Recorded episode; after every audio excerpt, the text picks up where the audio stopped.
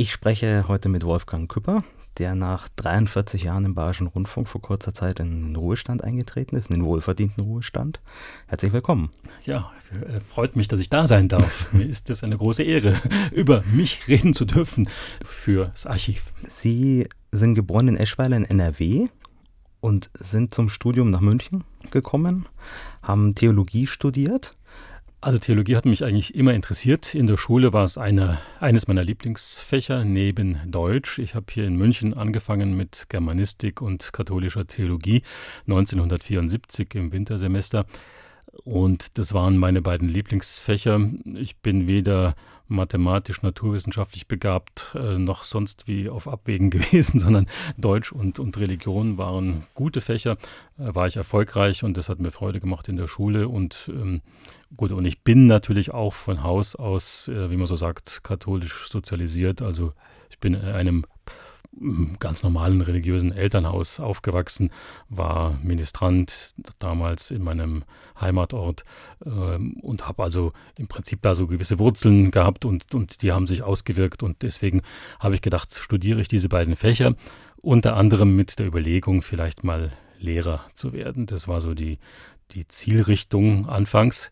Aber ich wusste, dass es in München eine Journalistenschule gibt, die von der katholischen Kirche getragen wird, hat den grandiosen Namen Institut zur Förderung publizistischen Nachwuchses. Und da habe ich mich beworben, gleich im Herbst 1974, als ich hier in München anfing. Ich bin im Oktober 1974 nach München gekommen. Das Semester begann damals im November. Und ich weiß noch so, Anfang November habe ich die äh, Karte, die Bewerbungskarte für diese Journalistenschule ausgefüllt. Habe dann da eine Aufnahmeprüfung gemacht und bin dann auch genommen worden. Das heißt also 19 1975 war ich Stipendiat dieses Unternehmens und damit begann parallel zum Studium eine dreijährige Ausbildung zum Journalismus. Das hatte zur Folge, dass man ganz normal studiert hat, aber in den Semesterferien, äh, da hat man Ausbildungskurse besucht. Ich habe gelernt in dem ersten Kurs, wie man eine Tageszeitung macht. Da waren wir drei Wochen unterwegs in Salzburg, haben uns da zurückgezogen in ähm, ja, ein, ein kirchliches Bildungshaus und haben da gelernt, wie man eine Tageszeitung macht. Die zweite Ausbildung war dann im Jahr danach drei Wochen Radioarbeit in Brixen sind wir da gewesen, in Südtirol, schöne Umgebung und haben da eben drei Wochen Radioarbeit gemacht. Und im letzten Jahr, so waren wir in Hamburg, da ging es darum, dass man so ein bisschen lernt, wie Fernsehen funktioniert, aber das war sehr schmalspurmäßig und es wurde nochmal aufbereitet, was man so in den Jahren zuvor gelernt hatte. Und während dieser Zeit oder in den Zwischenzeiten, da ging man dann in eine Zeitung oder zu einer Rundfunkanstalt und hat Praktika gemacht. Und so kam ich dann zunächst mal zu einer Tageszeitung, war acht Wochen in Dortmund bei den Ruhrnachrichten, in der Lokalredaktion und in der Politik und im Jahr danach beim Bayerischen Rundfunk. Und das war im Jahr 1977 und seitdem bin ich eigentlich beim BR geblieben. Bevor wir zum BR kommen, was hat man denn als Student in den 70er Jahren Musik und Radio gehört? In München, also ich, so, ich bin ja nun im Bereich des Westdeutschen Rundfunks aufgewachsen, habe da sehr viel WDR 2 gehört. Ähm, habe das Mittagsmagazin im WDR sehr geschätzt. Das war eine klassische Magazinsendung, die mir sehr imponiert hat. Mischung aus Musik und Beiträgen, aus Interviews und man war rundum informiert. Die ging mittags um zwölf los, hörte nachmittags um drei, glaube ich, auf. Und das war für mich so in der Zeit, als ich noch Schüler war, war das eine tolle Sendung. Die habe ich sehr gerne gehört. Natürlich nicht jeden Tag, aber das war so ein fester Punkt. Dann habe ich natürlich auch Fußball gehört. Im WDR gab es auch damals eine Sendung wie heute im Stadion. In der Früh habe ich wenig Radio gehört. Das hat einfach nicht gepasst. Da war man gerade aufgewacht, musste ein bisschen frühstücken und dann ist in die Schule. Ähm, aber das waren so die beiden Sendungen, die ich im Jugendalter gerne gehört habe. Als Kind habe ich unheimlich gerne den damaligen Schulfunk gehört äh, und auch einen Kinderfunk gab es. Äh, sonntags nachmittags eine halbe Stunde Kinderfunk im WDR mit Hörspielen oder auch Schulfunk mit Erzählungen, mit spannenden Erzählungen. Das hat mich geprägt und das fand ich ganz toll. Das sind so meine ersten Radioerlebnisse. Und warum ist es dann das Radio geworden und nicht die Zeitung?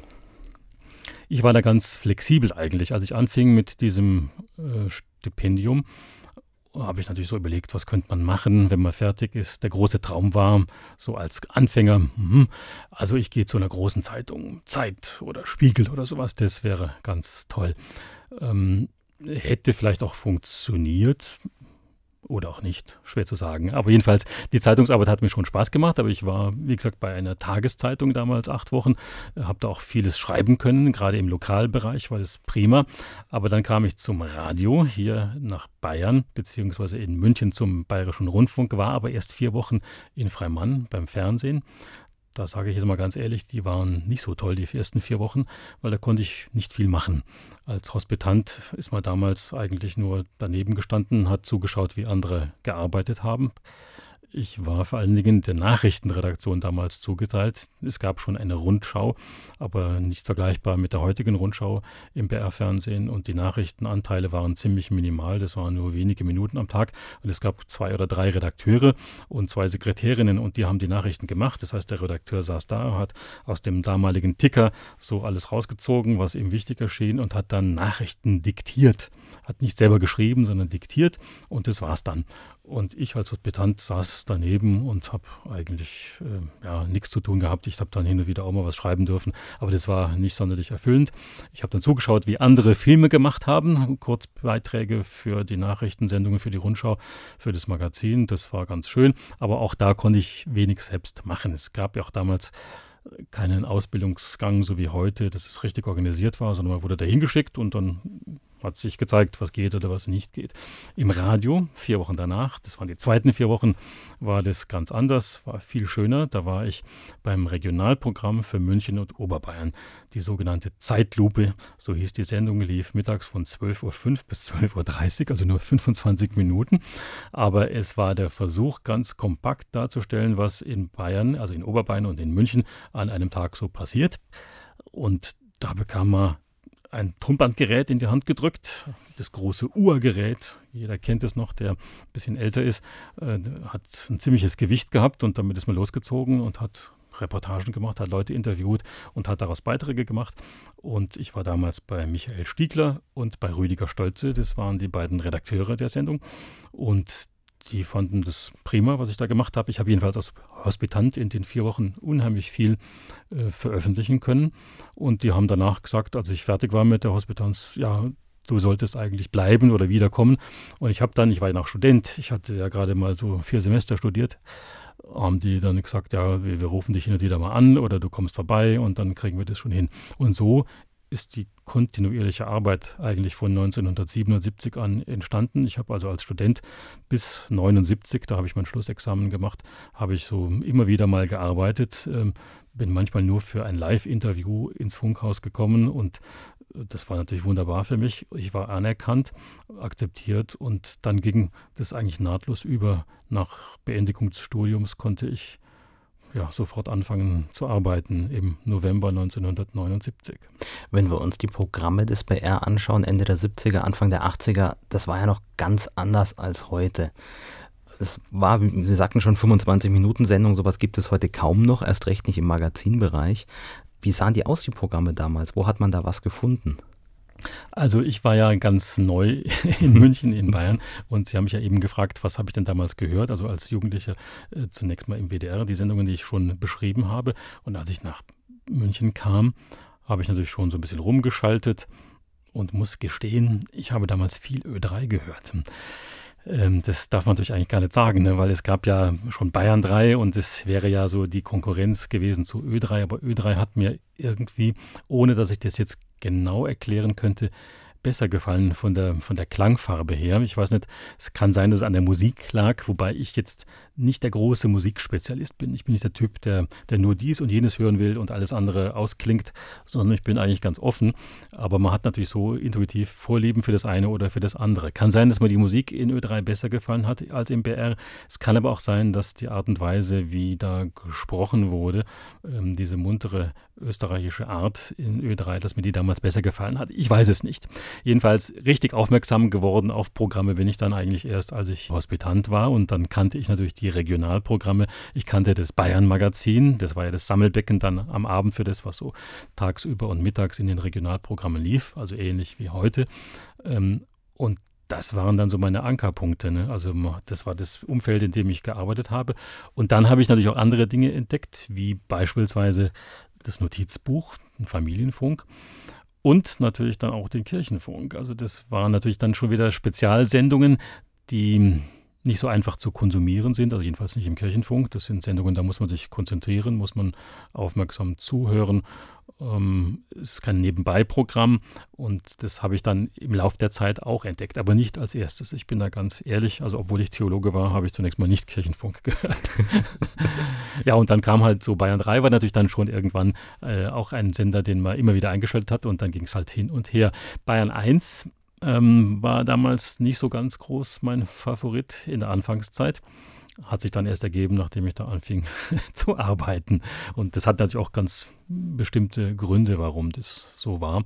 Ähm, Bayern 1 war ja damals in den, in den 70ern und auch noch Anfang der 80er ein, ein totales Mischprogramm. Äh, ein Programm, in dem man alles finden konnte, in, was aber nicht so kontinuierlich durchlief. Also das war nicht so ein Einschaltprogramm nach dem Motto, jetzt drücke ich auf den Knopf und da weiß ich, da kommt immer dieselbe Musik, sondern es kam manchmal gar keine Musik, sondern es kam nur Wort, was ja nicht schlecht ist. Ich bin eigentlich ein Verteidiger des Worts, aber es war ein Programm, was man eben nicht so leicht mitnimmt und ähm, beim Musikjournal, beim damaligen, da habe ich ja angefangen dann zu arbeiten, 1983, nachdem meine Zeit im Regionalprogramm nicht abgelaufen war, aber ich eben das Angebot bekam, zu Bayern 1 zu kommen. Ähm, da habe ich erstmal gemerkt, äh, wie es da zugeht und ähm, wie ein Programm klingt und wie es vielleicht klingen sollte. Und warum ich dahin kam, hatte ja unter anderem mit, ja, ich will nicht sagen, einem Auftrag zu tun, aber es war damals so der Beginn einer Reformzeit. Ne? Was waren denn die ersten Erfahrungen im, überhaupt im Moderieren? Weil es ist ja nochmal ein Unterschied, einen Beitrag zu produzieren und dann live vorm Mikrofon zu sitzen. Gut, ich habe im Regionalprogramm zumindest Live-Interviews gemacht, aber nie moderiert. Äh, beim Notizbuch habe ich ab und an moderieren können, aber das war jetzt nicht so häufig. Das waren vielleicht zehn Sendungen oder in der Zeit. Ähm, und dann kam ich zu Bayern 1 und da ging es natürlich los, dass ich als Redakteur und Moderator eingekauft wurde, wobei ich anfangs nur als Redakteur gearbeitet habe, denn es waren ja alle Moderationsstellen ähm, für diese Sendung besetzt. Da gab es eine klare Ordnung. Am Montag äh, war Gustl Weishappel zu hören, am Dienstag Rolf Castell. Am Mittwoch dann Klaus-Erich Bötzkes, das war der Kollege, mit dem ich quasi 1983 beim Musikjournal angefangen habe. Wir haben zur gleichen Zeit da angefangen, aber er war sofort Moderator für die Mittwochsendung. Dann gab es am Donnerstag den Nils Klausnitzer und am Freitag Gabi Schnelle. Diese Reihenfolge wurde strikt eingehalten und erst im Laufe des Jahres 83 hat sich das dann ein bisschen geändert. Äh, Nils Klausnitzer hat dann den BR verlassen und dann bin ich an seine Stelle gerückt. In der Zwischenzeit war ich so äh, ja, Ferienvertretung und habe also äh, immer dann, wenn jemand in Urlaub ging oder krank wurde, bin ich eingesprungen und habe die Sendung gemacht. Mm, der Unterschied, gut, ich meine, die Strecke war lang, drei Stunden am Mikrofon sitzen und zwar morgens um sechs ging die Sendung ja los, bis neun Uhr in der Früh. Das war für mich eine ganz neue Erfahrung. Bisher hatte ich nur mittags um, um zwölf gearbeitet oder die Sendung im Regionalprogramm von zwölf bis eins dann im Mittagsmagazin in Münchner. Ähm, das war jetzt was Neues, morgens um sechs anzufangen, um vier Uhr aufzustehen und so diese ja, diese, diese Morgenstimmung herzubringen und nicht müde zu wirken, das war nicht so ganz einfach. Andererseits damals war ich Anfang 30, also das ist dann schon noch gelungen. Sie sagten schon, Sie sind quasi mit einem Auftrag zu Bayern 1 gekommen. Wie lautete der denn genau und wie klang das vorher und nachher des Programms? Also Auftrag mag jetzt vielleicht ein bisschen hochtrabend klingen, aber es war so. Anfang der 80er Jahre bewegte sich ja einiges. Also Bayern 3 wurde sehr erfolgreich hatte natürlich auch mit, mit berühmten Namen zu tun. Also äh, Günter Jauch war damals bei Bayern 3, äh, dann Wolfgang Eigner, Thomas Meyerhöfer. Ähm, und das war eine Riege, die hat natürlich Gewicht gehabt und Bayern 3 hat quotenmäßig gewaltig damals zugelegt. Das war gut, weil zur gleichen Zeit ja auch die Regional, äh, die Lokalprogramme und die, ja, die Kommerzprogramme aufkamen. Antenne Bayern ist auch so etwa 83, 84, glaube ich, entstanden. Nur da kamen erst die privaten in München, aber die werden es mhm. wahrscheinlich auch gewesen sein. Genau. Also man ja. hat jedenfalls gespürt, da bewegt ja. sich was und ja. wir müssen was tun. Und Bayern 1 hat halt leider damals gemerkt, ähm, es verliert Hörerinnen und Hörer und der damalige Chefredakteur, Udo Reiter war das, der hat gesagt, da muss man was tun, das kann man nicht so laufen lassen. Und nachdem das Musikjournal redaktionsmäßig zum Wirtschaftsfunk gehörte, ganz wilde Konstruktion, aber es war so, Wirtschaftsfunk, Musikjournal war quasi eine eine Einheit, ähm, hat er eben sagen können, da müssen wir aktiv werden. Ich als Chefredakteur sehe da eine Gefahr, wenn wir nichts tun. Und Warum war das so? Also Bayern 1 war ein gemischt Warenprogramm, das heißt, im Musikjournal klang das so, es gab einen Moderator, der hat im Prinzip drei Stunden lang Texte vorgelesen, die andere geschrieben hatten. Es gab aber in diesem Musikjournal damals in Bayern 1 keine Interviews. Es gab auch ganz wenige Originaltöne nur. Es wurden im Prinzip alle Beiträge von dem Moderator präsentiert. Der hat es wunderbar gemacht. Gustav Weishappel war ein Phänomen, äh, hat auch viele, viele äh, Fans gehabt und, und er wurde geschätzt und die Leute haben ihn geliebt. Aber irgendwann nutzte sich das natürlich ab. Jetzt nicht unbedingt an Gustav Weishappel gemessen, sondern die Sendung insgesamt hatte ein Format, was sich überholt hatte. Und da war nun die Meinung, wir müssen aktueller werden, wir müssen zupacken, wir müssen mehr am Menschen sein, mehr am Hörer uns orientieren. Und deswegen wurde versucht, die Sendung zu reformieren. War natürlich nicht, nicht so ganz leicht. Äh, an den Tagen, wo ein Journalist wie Bötzkes oder ich moderiert haben, konnte man sagen, okay, dann machen wir auch Live-Interviews, dann machen wir gebaute Beiträge. Gut, die konnte man unter der Woche auch spielen, aber Live-Interviews waren jetzt in einer Sendung, die Gustl Weishappel moderierte, schwer unterzubringen. Das hat man zwar auch versucht, der Gustl hat anmoderiert und dann saß der Redakteur daneben und hat das Interview geführt. War natürlich eine ganz komische Form eigentlich, aber selbst waren so die Versuche. Ähm, und man hat eben auf die Weise die Absicht gehabt, das Programm zu stärken beziehungsweise vor dem weiteren Absturz zu retten. Das ist dann langfristig auch gelungen. Die Quoten sind stabil geblieben beziehungsweise sind wieder gestiegen. Ähm, aber es waren natürlich mühsame Zeiten, weil irgendwo hat sich das ein bisschen gebissen und die Reformzeit war keine einfache hat auch manche Schmerzen verursacht, aber ich glaube, im Nachhinein betrachtet ist man immer schlauer und da würde ich sagen, war es gut, dass man es damals so gemacht hat und versucht hat. Und der ganz große Einschnitt kam dann ja 1996, als das Programm nochmal reformiert wurde, äh, als auch diese erste Reform nicht mehr so richtig zog und schon äh, quasi Verluste zu spüren waren. Wenn wir in den 80er Jahren noch bleiben, ähm, das Musikformat, sofern man das mhm. als Format bezeichnen kann, von Bayern 1, hat man sich damals schon konkret von Bayern 3 und so abgegrenzt, dass man sagt, okay, wir machen das, wir machen das. Ja.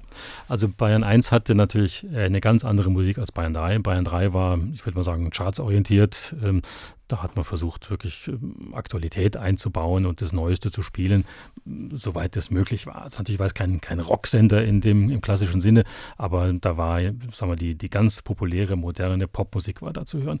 Bei Bayern 1 gab es eine wilde Mischung aus deutschem Schlager, äh, dann gab es Blasmusik. Es gab, als er kam jetzt hier, hat, was weiß ich, äh, äh,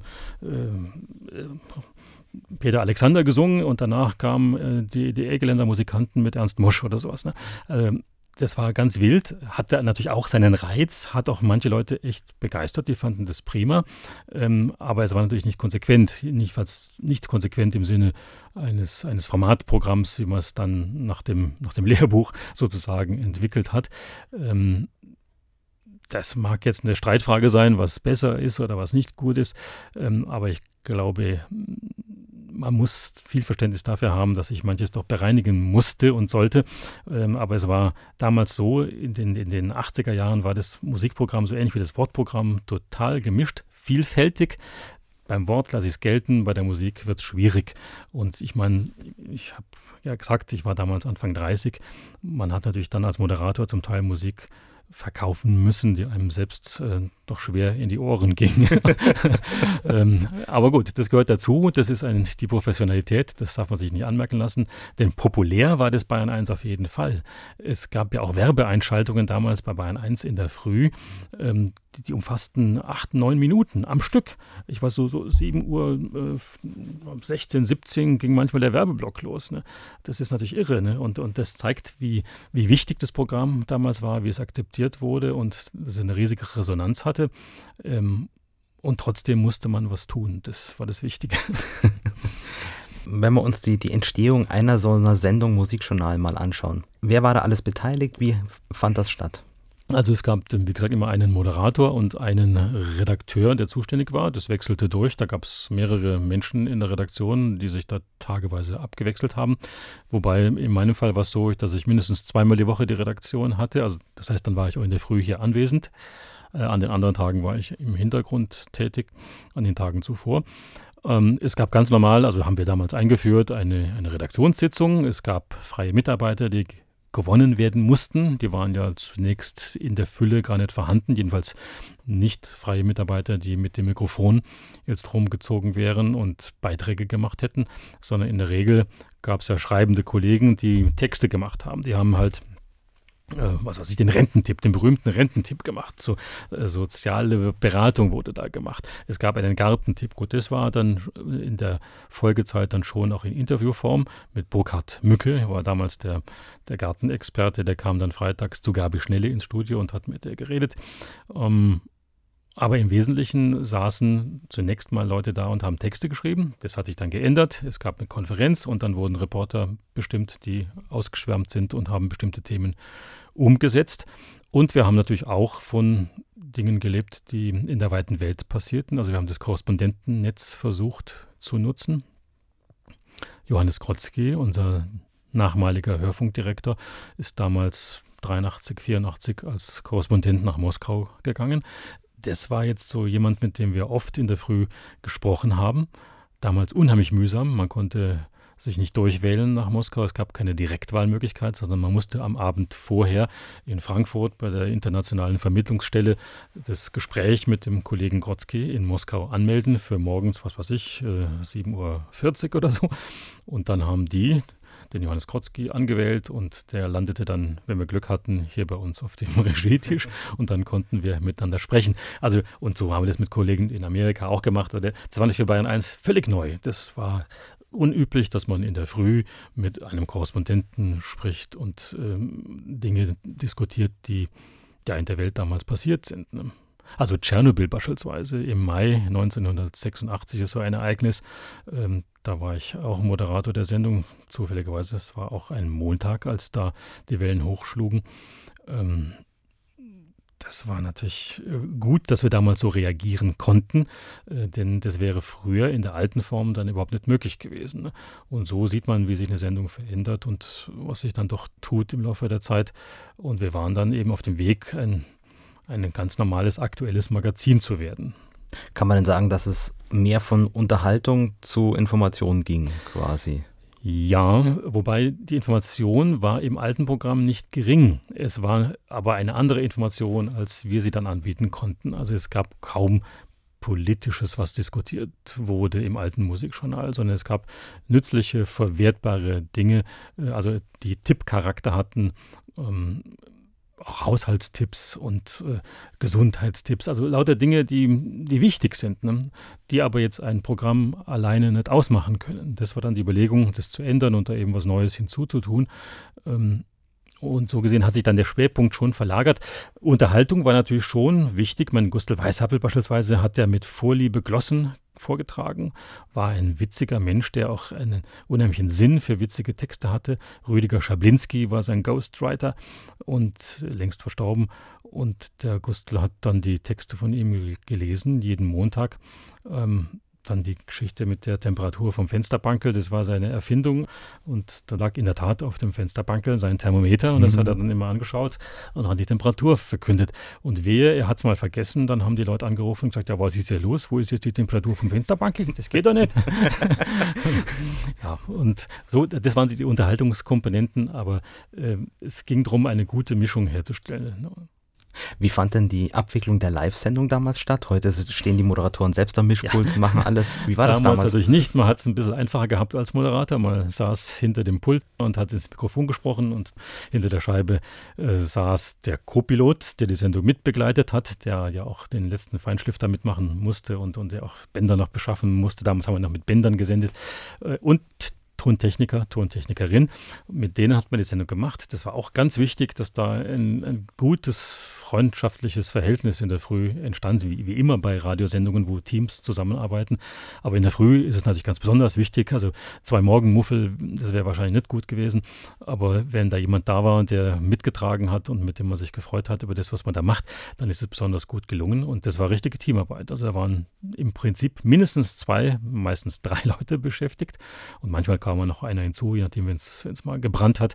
Ähm, und das war halt in der Früh ganz normal so, dass der Moderator sich auf die inhaltlichen Dinge konzentrieren konnte. Heutzutage ganz anders. Das war der der Wechsel 1996, also die Umstellung auf die Selbstfahrereinheiten. Das heißt, damals musste der Moderator, der es noch nicht konnte, lernen, wie man eine Sendung selber fährt, also sprich die Musik ähm, selbst bedient, wie man das Mikrofon aufmacht, wie man eine Leitung schaltet. Und ja, also das war dann eine ganz andere Arbeit. Damals noch ein bisschen komplizierter, 96, weil da hatten wir ja noch keinen Player, sondern es gab äh, CDs, von denen man die Musik gemacht hat. Also es gab einen Zettel, da stand drauf hier so und so Lied und Titel. Dann musste man die Spur suchen. Man hatte drei CD-Spieler und dann drei äh, Card-Geräte und dann wurden die Jingles von den Cards zugespielt und die CDs musste man bedienen. Also man war, da war man echt geschafft, wenn man das hinter sich gebracht hatte nach drei Stunden. Jetzt waren wir in den 80er Jahren, wenn mhm. wir uns mal so ein bisschen die Veränderungen über die Jahre anschauen, ähm, gerade auch in Sachen Privatradio, Antenne Bayern kam. Ähm, dann gab es auch noch private Schlagerprogramme, die, ich nenne jetzt mal Radio Arabella hier im Münchner Raum, das sicherlich Bayern 1 eine große Konkurrenz gemacht hat, könnte ich mir vorstellen. Wie hat man das im Haus aufgenommen? Hat man darauf reagiert? Ja, es wurde schon reagiert, aber jetzt nicht so, dass wir jetzt, wir Altgedienten vom etablierten Programm, dass wir da ähm, dauernd in Hab-8-Stellung gewesen wären. Äh, man hat natürlich die, die Quoten, also die zweimalige Umfrage im Jahr, die Mediaanalyse und die Funkanalyse, die hat man sich angeschaut, hat überlegt, naja, wie ist so die Lage, äh, wird es besser, wird es schlechter, müssen wir was tun oder können wir damit leben, dass Konkurrenz da ist. Es ist ja so, ich meine, die neuen Programme hatten ihre Hörer. Die kann man ihnen auch nicht einfach abspenstig machen, sondern jeder beackert sein Feld und hat natürlich dann die Leute, die ihn gerne hören. Ähm, trotzdem will man natürlich seine Hörer behalten bzw. neue hinzugewinnen. Es war ein, ein stetiges äh, Hin und Her, aber ich würde nicht sagen, dass man ähm, in, in große Sorge verfallen wäre damals. Jedenfalls in den 80er Jahren noch nicht. Das war nicht so. Man hat ähm, die Lage beobachtet und hat natürlich in der Etage der Entscheider gesagt, wir müssen was ändern. Deswegen die Reformbestrebungen bei Bayern 1. Bei Bayern 3 wurde ja auch immer wieder was geändert. Ähm, weg vom Autofahrerradio mehr zu einem ja, politisch, ähm, gesellschaftspolitisch orientierten Unternehmen. Ähm, aber das ist nicht so, dass man sagen könnte, da war jetzt eine riesige Strategie dahinter. Also das Gefühl habe ich im Nachhinein nicht. Es gab schon natürlich Zeiten, wo man sich gefragt hat, geht es gut auf lange Frist oder müssen wir irgendwann fürchten, dass wir alleine da sitzen und uns keiner mehr zuhört. Aber ähm, es ging ja immer eigentlich in Wellenbewegungen auf und ab. Es war nie ein totaler Abbruch, sondern man hat bemerkt, da könnte jetzt was bröseln und dann hat man sich dagegen gestemmt, dann wurde es wieder besser. Also die Wellenbewegung ist eigentlich das, was mich am meisten geprägt hat in all den Jahren und es gibt dann auch eine gewisse Ruhe und Gelassenheit. Also man muss nicht in Panik verfallen. Panik ist das Schlechteste, ähm, was man sich antun kann. Am besten ist, man beobachtet es, man nimmt die Dinge ernst. Man muss auch wissen, was machen die anderen, wie sind sie erfolgreich, warum sind sie erfolgreich. Aber dann ist immer die große Frage, muss man das alles kopieren? Muss man das genauso machen wie die und sind wir dann wieder die Besseren oder haben wir ein Alleinstellungsmerkmal, was uns niemand nehmen kann? Und ich glaube, die letztere Variante ist die bessere. Man muss wirklich ein eigenes Format finden, was eben von anderen also von der Konkurrenz nicht kopiert wird, wo die Konkurrenz sagt, nee, mit dem wollen wir nichts zu tun haben. Deswegen ja auch damals der große Streit, soll man jetzt so ein etabliertes Mischprogramm, soll man das wirklich ändern? Also da ist auch lange gerungen worden. Also man hat ja Umfragen gemacht, dann sagen die Leute, ja, da muss was passieren, das ist alles zu bräsig, zu langsam und zu bedächtig und so, und da ist die Dynamik nicht da. Da hat der damalige Hörfunkdirektor gesagt, ja, hm, was soll ich denn jetzt machen? Und dann gibt es die Überlegungen auch in den Gremien und mit Beratern und dann geht es hin und her, aber hat ja niemand ein richtiges Patentrezept, sondern man muss ja sich rantasten an das Ganze.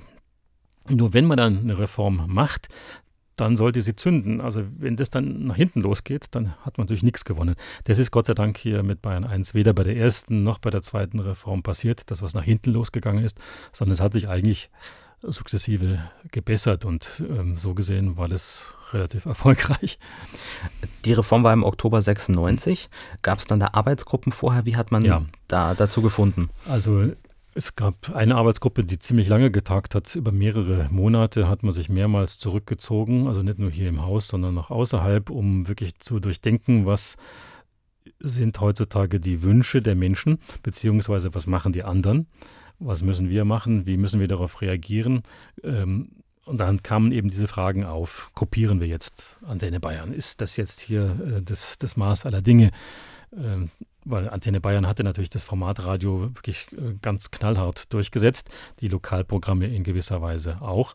Lokalprogramme waren jetzt als Einzelunternehmen nicht so gefährlich, aber in der gesamten Menge natürlich schon. Und so gesehen hatten beide ein Gewicht.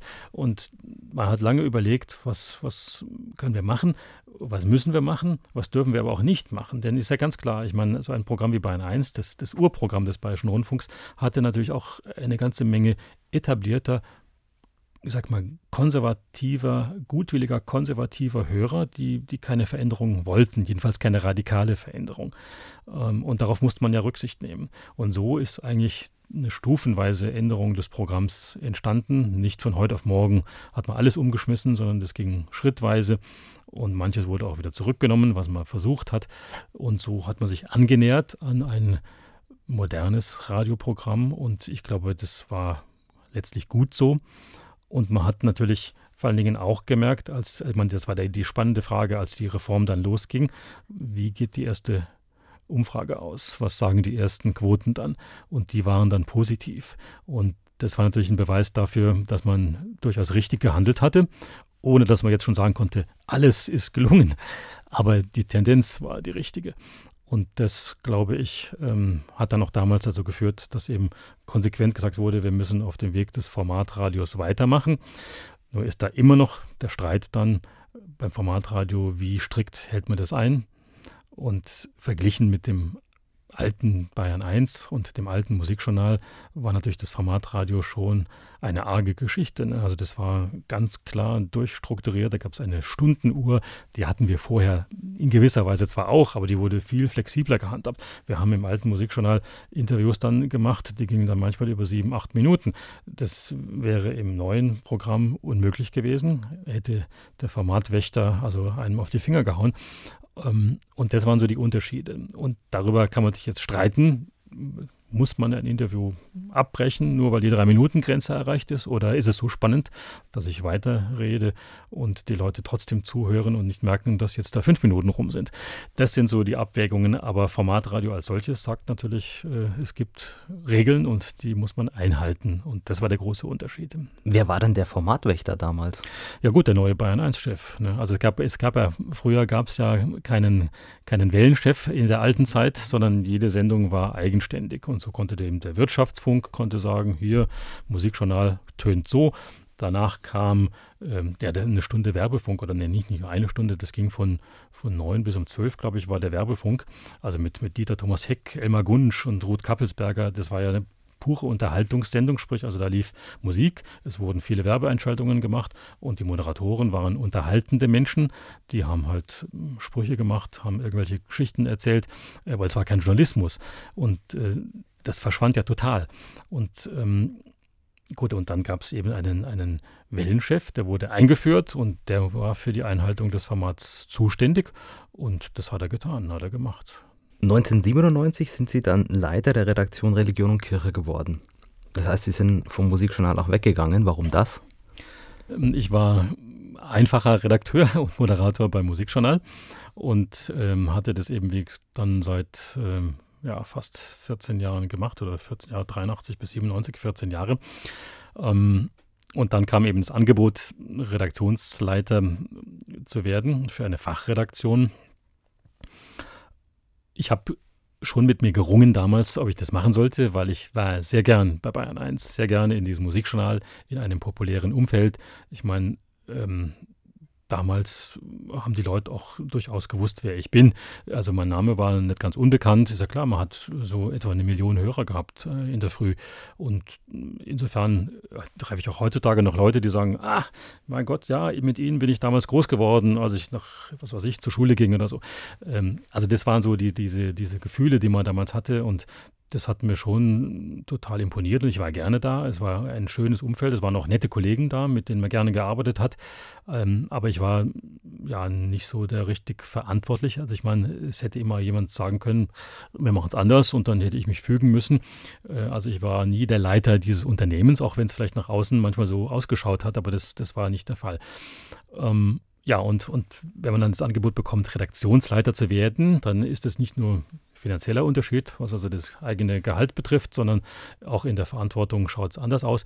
Und nachdem ich ja nun ähm, durchaus ein bisschen vorgeprägt war durch mein Studium, meine Herkunft, ähm, war das nicht ganz von der Hand zu weisen, dass es vielleicht eine Redaktion wäre, zu der ich passen könnte. Ich hatte auch als freier Mitarbeiter, also als ich ganz freier Mitarbeiter war, so von 79 bis 83, habe ich auch für den Kirchenfunk damals gearbeitet, der eine oder andere Sendung gemacht. Auch nach 83, als ich schon beim Musikjournal war, habe ich hin und wieder da auch nochmal eine Sendung gemacht, aber jetzt nur ganz selten. Aber es war immer Kontakt da und so gesehen lag das schon nahe, mich zu fragen. Und ja, und so kam das, dass ich dann 97 den Job angetreten habe, am 1.7. Welche Sendungen hatte der Kirchenfunk damals? Ja, eigentlich alle die, die es heutzutage auch noch gibt. Also so die Flaggschiffe sind so sonntags morgens die beiden Feature, Katholische Welt und Evangelische Perspektiven in Bayern 2. Dann äh, gab es auch damals schon die, also als ich da anfing beim Kirchenfunk, die Wochenchronik im B5, äh, sonntags morgens 6.05 Uhr und abends Wiederholung um 20.05 Uhr, wobei in der Anfangszeit haben wir um sonntags um 15.30 Uhr die Wiederholung gehabt. Ähm, dann haben wir die Verkündigungssendungen betreut, also Morgenfeiern in Bayern 1, sonntags katholische, evangelische Morgenfeier.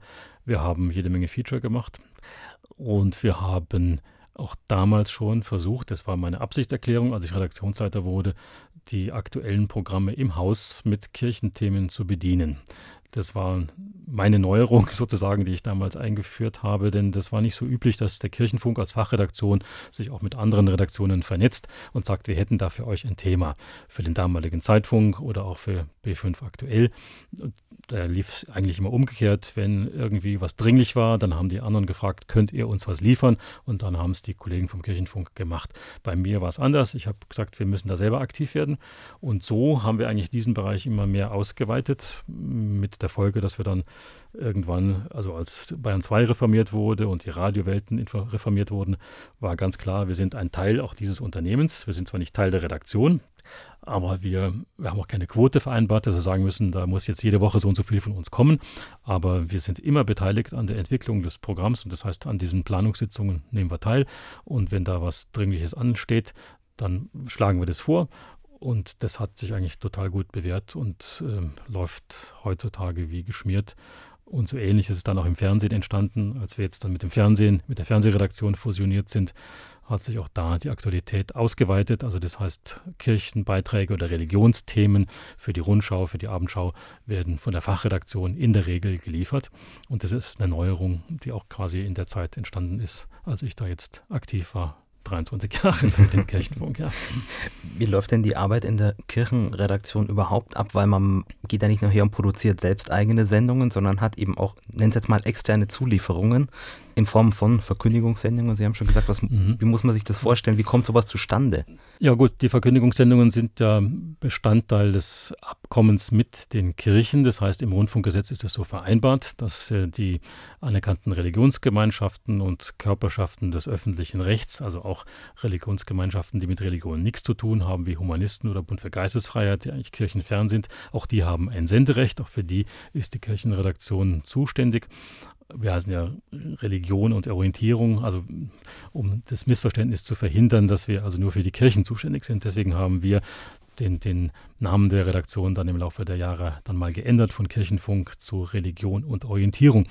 Ähm, das läuft so ab, dass eben die ein Senderecht haben und äh, die Religionsautoren der Kirchen oder der Gemeinschaften reichen die Manuskripte ein. Die werden geprüft müssen wir redaktionell prüfen und dann wird produziert, entweder im Haus oder auch außerhalb. Es gibt äh, Gemeinschaften, die produzieren bei Privatstationen oder bei Privatunternehmen und liefern quasi ein fertiges File ab und die Sendung muss dann noch abgenommen werden, also nochmal geprüft werden, wenn sie fertig produziert ist und dann wird sie gesendet. Das ist jetzt ein kleiner Teil der Arbeit in dieser Religionsredaktion. Die hauptsächliche Arbeit besteht natürlich in Journalismus, das heißt also, es werden Themen gesucht, gefunden, recherchiert, äh, umgesetzt. Und das ist die tägliche Arbeit in Hörfunk und Fernsehen und natürlich drittes Bein online. Auch dieses ist neu hinzugekommen im Laufe der letzten zwei Jahrzehnte. Online ist ja nun doch noch relativ jung. Also nebenbei bemerkt, als ich äh, im BR anfing, gab es keinen einzigen Computer. Ne? Die ersten Computer kamen so 1984, 85 in die damalige Wirtschaftsredaktion, versuchsweise. Da war aber noch kein Gesamtkonzept hier erkennbar, sondern der damalige Redaktionsleiter hat gesagt, er hat da gute Kontakte zu, ich weiß nicht, Siemens und da lassen wir uns mal so eine Versuchsanlage hier installieren. Da standen also dann drei, vier PCs im Wirtschaftsfunk, die waren sogar untereinander vernetzt und die hat man wie eine Schreibmaschine benutzt und hat dann aber untereinander die Manuskripte ausgetauscht. Das waren so die Anfänge, die ich hier, was Digitalisierung betrifft, im BR erlebt habe. Und danach kam erst der große Umbruch, dass jede Redaktion, jeder Redakteur, jeder Mitarbeiter mit entsprechender Hard- und Software ausgerüstet wurde. Ähm, ja, und, und äh, so passiert unheimlich viel. Es dynamisiert sich vieles oder hat sich vieles total beschleunigt. Und es ist halt doch schon sehr interessant, ähm, wie viel man heutzutage produzieren kann in viel kürzerer Zeit. Also damals ging alles doch etwas langsamer und gemächlicher, weil es einfach nicht anders möglich war. Ne? Es ist ein Unterschied, ob man Töne am Bildschirm schneidet oder ob man das mit der Schere an der Bandmaschine macht und dann wieder kleben muss und, und dann vielleicht irgendwie was verdreht, dann muss man wieder aufmachen und ja, Sie haben aber parallel zu Ihrer Leitungsfunktion äh, in der Redaktion Religion und Kirche auch noch das Tagesgespräch in Bayern 2 moderiert, das es jetzt auch schon seit 25 Jahren gibt. Wie sind Sie dazu gekommen? Also ich bin jetzt noch nicht seit 25 Jahren dabei ja. gewesen, sondern ich ja. bin Ende 2008 dazu gestoßen. Und zwar hat das wiederum mit Bayern 1 zu tun und mit dem Musikjournal. Ich bin zwar 1997 Redaktionsleiter der Religion und Orientierung geworden, ähm, aber habe mir damals ausbedungen, dass ich noch ein bisschen für Bayern 1 arbeiten dürfte und habe dann fünf Jahre ähm, Bayern 1 in der Früh am Samstag von äh, 6 bis um nee, von 7 bis 9 moderiert, von 7 bis 9 und dann fünf Jahre danach sonntags von 6 bis 9 und das endete dann Ende ja, so, so in der zweiten Jahreshälfte 2008 und dann ähm, ja habe ich überlegt, gäbe es dann sonst noch was, was ich so machen könnte, weil ich also ganz gerne ähm, nicht nur am Schreibtisch sitze und, und plane und mit Leuten verhandle, alles total wichtig und gehört zu den Führungs- und Leitungsaufgaben des Redaktionsleiters. Aber ich habe mir gedacht, es wäre ganz schön, auch noch selbst was zu machen und habe halt damals Johannes Krotzki, den Hörfunkdirektor, gefragt, hast du irgendwas, was, was noch so anfallen könnte? Und dann hat er gesagt, ja, du, die beim Tagesgespräch, die suchen da gerade jemanden, der einspringen könnte, weil ich weiß nicht, irgendwer krank war oder so. Und so kam ich dann Ende 2008, Anfang 2009 2009 zum Tagesgespräch und das habe ich dann bis 2020 gemacht als Gastmoderator, sprich ähm, einmal im Monat oder zweimal im Monat, je nachdem, äh, weil ich natürlich, natürlich hauptsächlich andere Aufgaben zu erledigen hatte. Aber das Tagesgespräch hat mir sehr viel Freude bereitet, weil das ist ja so eine so eine Sendung im, im Tiefflug, muss man sagen, oder im Blindflug. Äh, das Thema entsteht, wenn man Glück hat, am Tag zuvor, manchmal auch erst am Vormittag äh, zwischen 9 und 12. Um 12 geht die Sendung los. Und dann muss man sich halt in der kurzen Zeit einigermaßen vertraut machen mit einem Thema, sich versuchen einzuarbeiten, die richtigen Aspekte zu finden, sich auf den Gesprächspartner, den Experten, die Expertin einzulassen und dann natürlich auf die vielen Hörerinnen und Hörer, die da mitmachen. Äh, das ist so ein Ping-Pong-Spiel, das kann man äh, nicht planen, sondern das hängt wirklich von, von tagesaktuellen Dingen ab, aber macht unheimlich Spaß. Das ist für mich so, so ja, originäres Radio. So stelle ich mir eigentlich vor, dass vieles sein könnte was natürlich nicht übertragbar ist auf jedes, auf jedes Thema. Ähm, aber das, das Tagesgespräch zeigt eigentlich, dass man auch mit komplizierten Dingen sehr locker umgehen kann. Das heißt, man kann mit vielen unterschiedlichen Menschen in knapp 60 Minuten sehr gut über ein Thema sprechen. Es kann viele Aspekte zeigen, die Vielfalt vieler Problematiken aufzeigen, äh, zeigt, dass unsere Welt nicht so einfach ist, wie das manche gerne hätten. Und das ist das Schöne an dieser Sendung. Und da muss auch jetzt nicht immer ein Ergebnis hinten rauskommen, sondern, sondern es geht darum, dass man was beleuchtet, eine Frage stellt und dazu versucht, Antworten zu finden, Meinungen zu hören und noch Meinungen gelten zu lassen. Das ist doch das Tolle, auch gerade im öffentlich-rechtlichen, dass wir ähm, einfach sagen können, so ist die Welt und du darfst es sagen und der andere widerspricht und jeder hat sein Recht. Was würden Sie dem Radio für seine Zukunft wünschen? Ich würde ihm wünschen, dass es ähm, ein gewisses ähm, intellektuelles Niveau behält. Das meine ich jetzt nicht abwertend gegenüber dem, was, was gesendet wird. Wir haben ja das große Glück, dass wir also allein hier ähm, fünf analoge Hörfunkprogramme im BR haben, also wenigstens fünf. Ähm, die digitalen kommen noch dazu, also das, die Vielfalt ist groß. Ähm, aber es wäre schade, wenn, sag mal, so die anspruchsvollen Dinge in irgendwelchen Nischen verschwinden, wo sie keiner mehr entdeckt. Das wäre schlecht. Ähm, ich verstehe, dass Massenprogramme anders klingen müssen als, sage mal, Spartenprogramme wie Bayern 2 mit einem hohen Wort-, Kultur- und Informationsanteil. Ich bin ein, ein Fan von B5. Ähm, ich höre unheimlich gerne B5 weil ich einfach weiß, wenn ich das einschalte, dann bekomme ich innerhalb von 15, wenigstens 30 Minuten das Wichtigste geliefert, was gerade tagesaktuell unterwegs ist. Das ist die riesige Stärke eines Radioprogramms. Das ist auch noch, finde ich, angenehmer als äh, der Umgang jetzt mit einem Smartphone, wo ich mir das alles so auch ja mit, mit Daumendruck da herholen kann. Ähm, ich finde, dass mir jemand was liefert, und zwar auf seriöse Weise, auf ansprechende Weise. Das ist die große Stärke des Radios. Äh, das Radio muss menschlich bleiben, das muss Gefühle zeigen. Ähm, es sollte aber authentisch sein. Es sollte sich nicht verbiegen. Es muss nicht, nicht also sag mal, wenn was traurig ist, darf es auch traurig sein. Ich muss nicht immer als der fröhliche Kasperl irgendwo auftauchen im Radio. Das also, hat mir sowieso nicht gelegen, bin ich auch nie gewesen. Das habe ich auch nie verstanden als Moderator. Ich bin auch nicht der Unterhalter, ich bin nicht der Entertainer oder so, äh, sondern ich bin der Mensch, der versucht, seriös äh, Dinge anzusprechen, zu informieren. Äh, das halte ich aber auch für die große Stärke. Natürlich lache ich auch gerne. Also ich finde es auch toll, wenn Leute humorvoll ihr Programm präsentieren und das ist ganz, ganz wichtig. Es darf nicht als bierernst daherkommen, aber es geht immer darum, dass man eine Balance findet zwischen allem und alles Einseitige, finde ich, ist miserabel und das sollte man tunlichst vermeiden. Und wenn ich manchmal so durch die Lande fahre, so von Nord nach Süd in Deutschland oder von, von West nach Ost und höre so äh, Programme durch, ähm, es klingt vieles sehr, sehr ähnlich. Und dann weiß ich nicht, bin ich jetzt beim HR oder bin ich beim SWR oder bin ich beim WDR. Also ein bisschen merkt man schon Unterschiede. Aber im Wesentlichen gibt es Programme, die sind, die sind austauschbar. Und das ist, finde ich, ist ein bisschen schade. Also man, man braucht was Originäres, was einen packt, wo man sagt, hm, da habe ich jetzt was mitbekommen, was ich, was ich so nicht erwartet habe oder was mir so nicht klar war. Und das ist eigentlich die, die große Stärke des Radios und die schnelle Information natürlich. Wolfgang Küpper, vielen Dank für das Gespräch. Bitteschön.